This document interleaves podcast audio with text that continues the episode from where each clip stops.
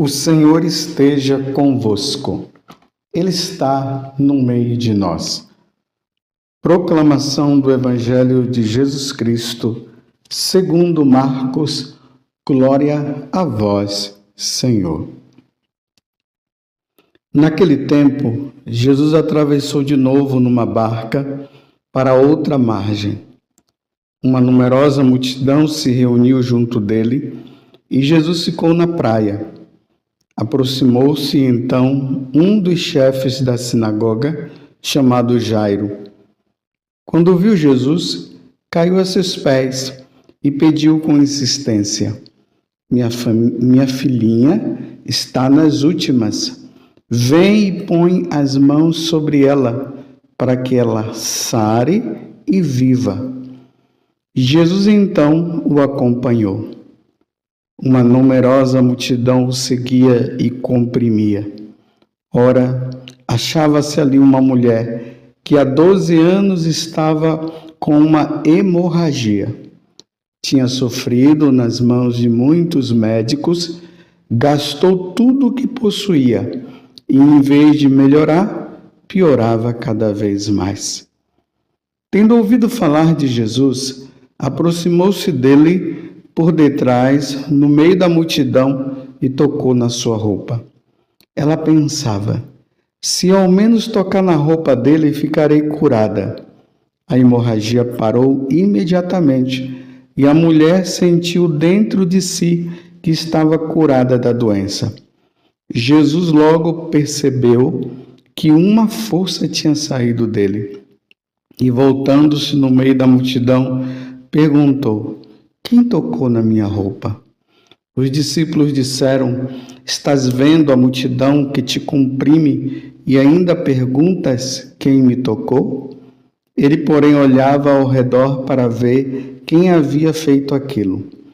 A mulher, cheia de medo e tremendo, percebendo o que lhe havia acontecido, veio e caiu aos pés de Jesus e contou-lhe toda a verdade ela, ele lhe disse: Filha, a tua fé te curou.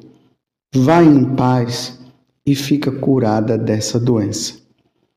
Ele estava ainda falando quando chegaram alguns da casa do chefe da sinagoga e disseram a Jairo: Tua filha morreu.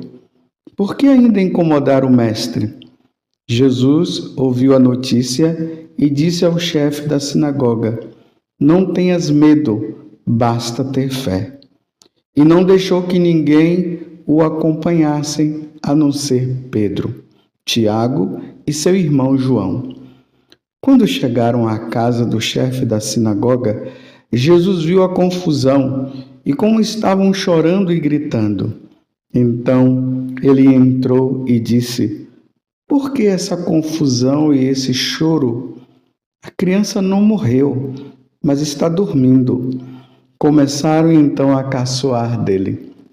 Mas ele mandou que todos saíssem, menos o pai e a mãe da menina, e os três discípulos que acompanhavam. Depois entraram no quarto onde estava a criança.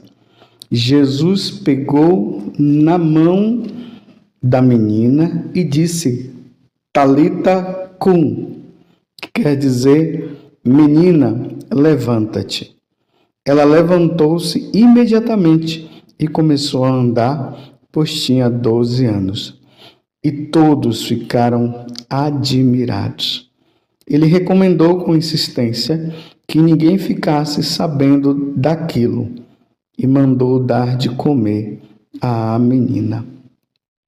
Palavra da salvação, glória a vós, Senhor. Meus irmãos e minhas irmãs, hoje, com muita alegria, a igreja celebra São João Bosco, conhecido tradicionalmente por nós como Dom Bosco. Dom Bosco, ele, diante das situações dos jovens que ele se deparou no seu tempo, lá na Itália, vendo os jovens na rua, sem nenhuma perspectiva de vida no futuro, ele, inspirado porque Deus o tocou no coração, Dom Bosco passou a cuidar dessas crianças.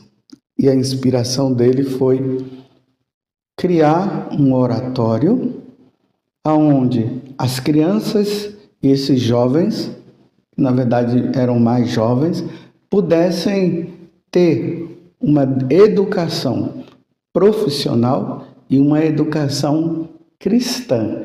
A preocupação principal de Dom Bosco era a questão da catequese.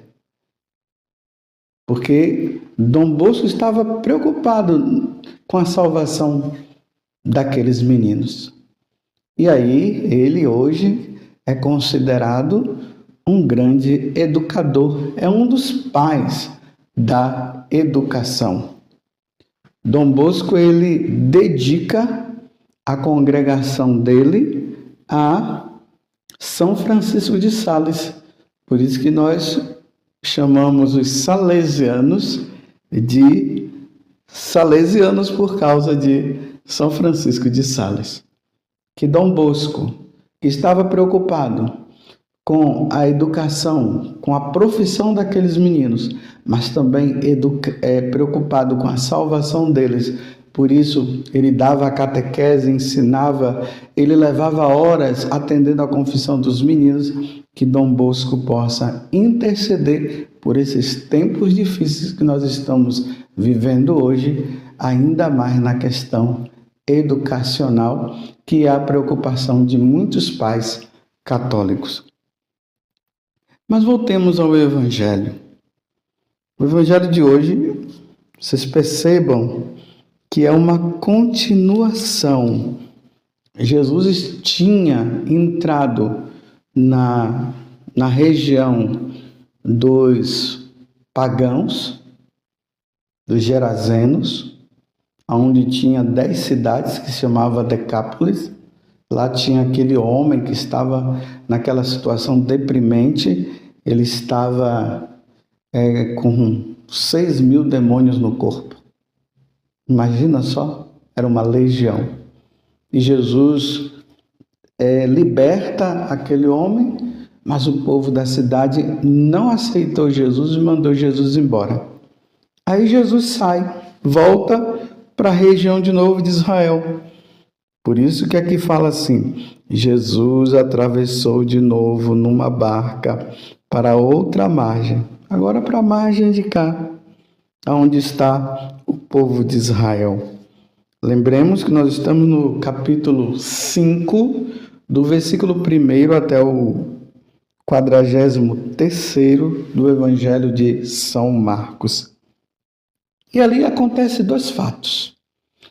Um homem vem apressadamente ao encontro de Jesus e diz para ele, ele era um dos chefes da sinagoga, chamado Jairo. Ele dizia: Minha família está nas últimas, vem e põe as mãos sobre ela para que ela sare e viva. Então Jesus o acompanhou e foi. Nessa ida, uma mulher que há 12 anos estava nessa condição de uma hemorragia que não curava. Já tinha ido atrás de muitos médicos. Lembre-se que eu estou apenas narrando o que eu acabei de ler. E aí, é, não tinha encontrado ninguém que a curasse, então, ela ouvindo de Jesus, que Jesus estava fazendo muitas curas, ela vai. Só que ela tinha uma questão ela era considerada impura por causa dessa hemorragia e ela não podia se aproximar de ninguém. Mas ela entra no meio ali da multidão e aí ela pensa: se ao menos eu tocar na roupa dele, eu vou ficar curada. E aí aconteceu. E nós vimos todo o resto da narração. Jesus disse que me tocou, os apóstolos, mas como o senhor está falando que me tocou? Se com essa multidão aqui, então a mulher vai lá e conta o que aconteceu, e Jesus a cura e diz: Vá em paz. Ela já, tá, já tinha sido curada. Jesus disse: Vá, vá em paz, porque tua fé te curou, te salvou. E agora Jesus vai para a casa de Jairo. Quando chega lá, as pessoas já vão dizendo para ele: Olha, não precisa mais não, a menina morreu.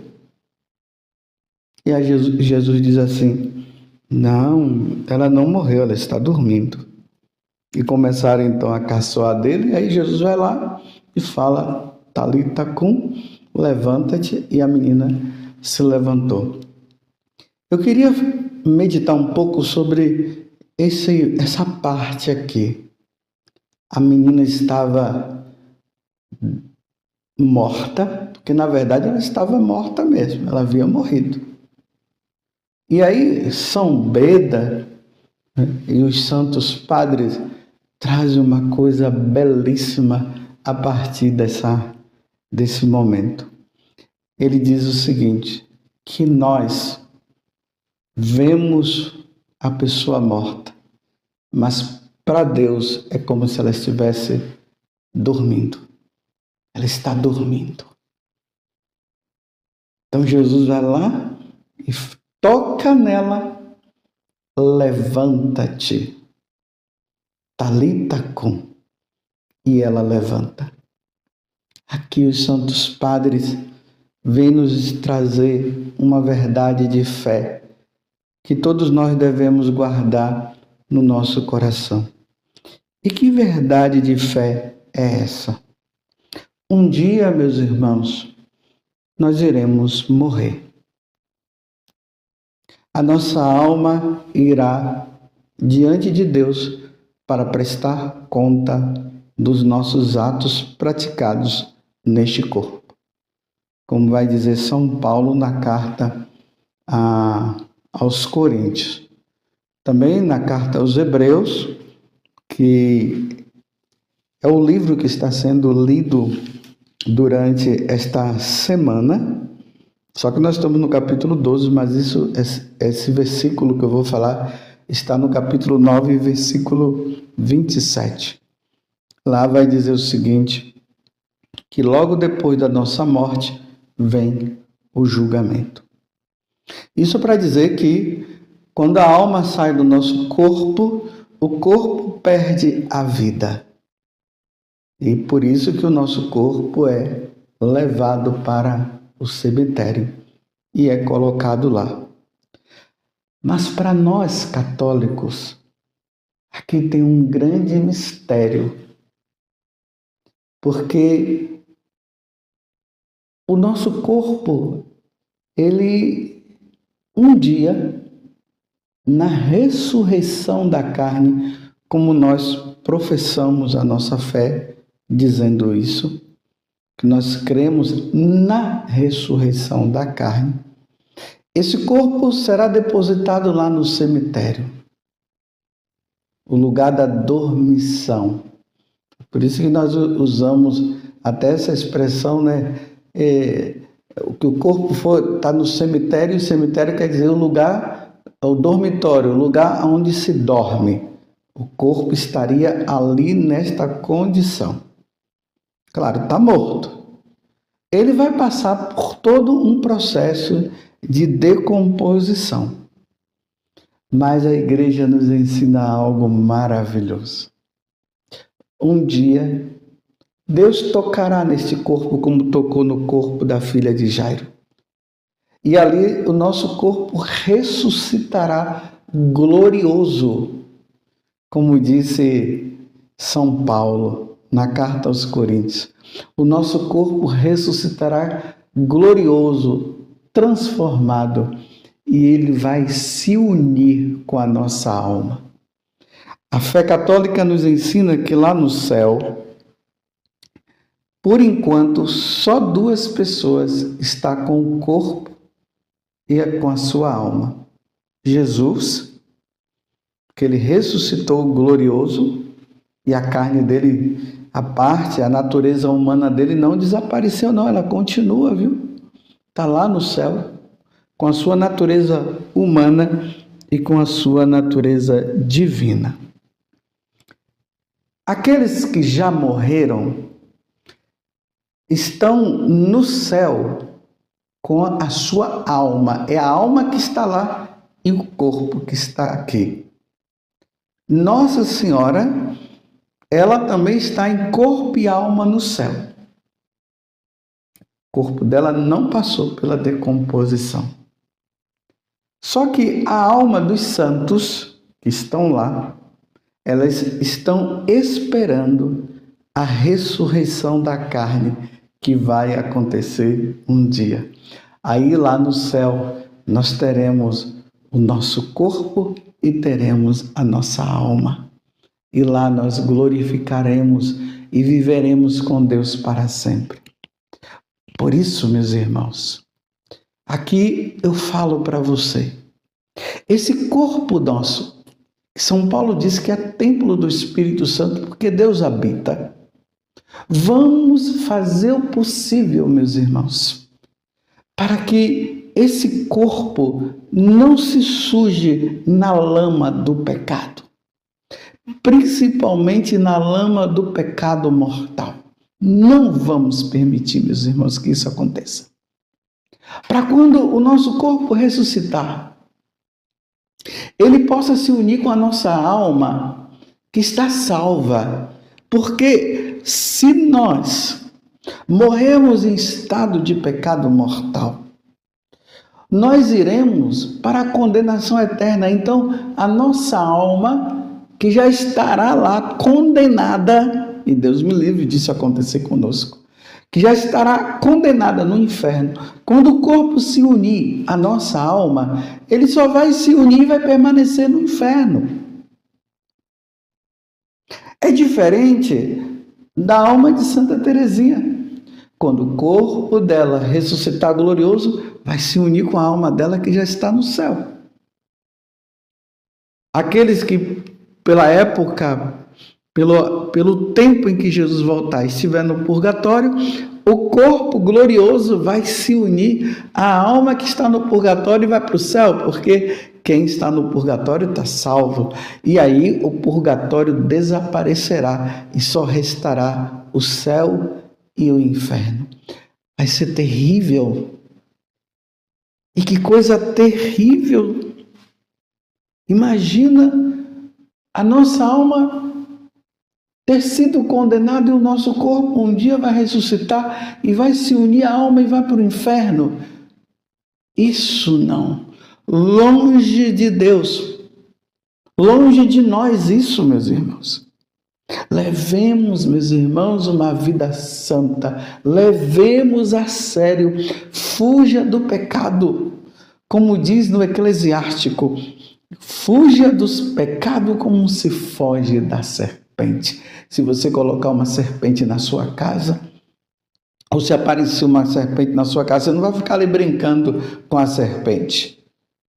Você não vai ficar ali tentando é, hipnotizar a serpente. Claro, você vai correr. E se você tiver muito mais coragem ainda, você vai até matar. Fujamos do pecado. Levemos uma vida santa. Para que um dia, quando o Senhor nos chamar, Ele possa dizer para nós: levanta-te. Talita cum, levanta-te o nosso corpo vai ressuscitar glorioso e iremos ao encontro da nossa alma. E a nossa alma vai se unir com o nosso corpo, e o nosso corpo vai se unir com a nossa alma, com esse corpo glorioso no céu, contemplando a face de Deus, glorificando a Deus por toda a eternidade. Meus irmãos, que coisa maravilhosa vai ser! Que coisa maravilhosa! Que Deus nos conceda a graça da santidade, que Nossa Senhora ela interceda por cada um de nós, para que um dia possamos contemplar a face de Deus, convivendo com os anjos, convivendo com os santos e convivendo com o nosso amado Senhor por toda a eternidade. Vai ser maravilhoso, meus irmãos. Vai ser maravilhoso. Que Deus nos conceda então a graça da santidade. Louvado seja nosso Senhor Jesus Cristo, para sempre seja louvado, e a nossa mãe, Maria Santíssima.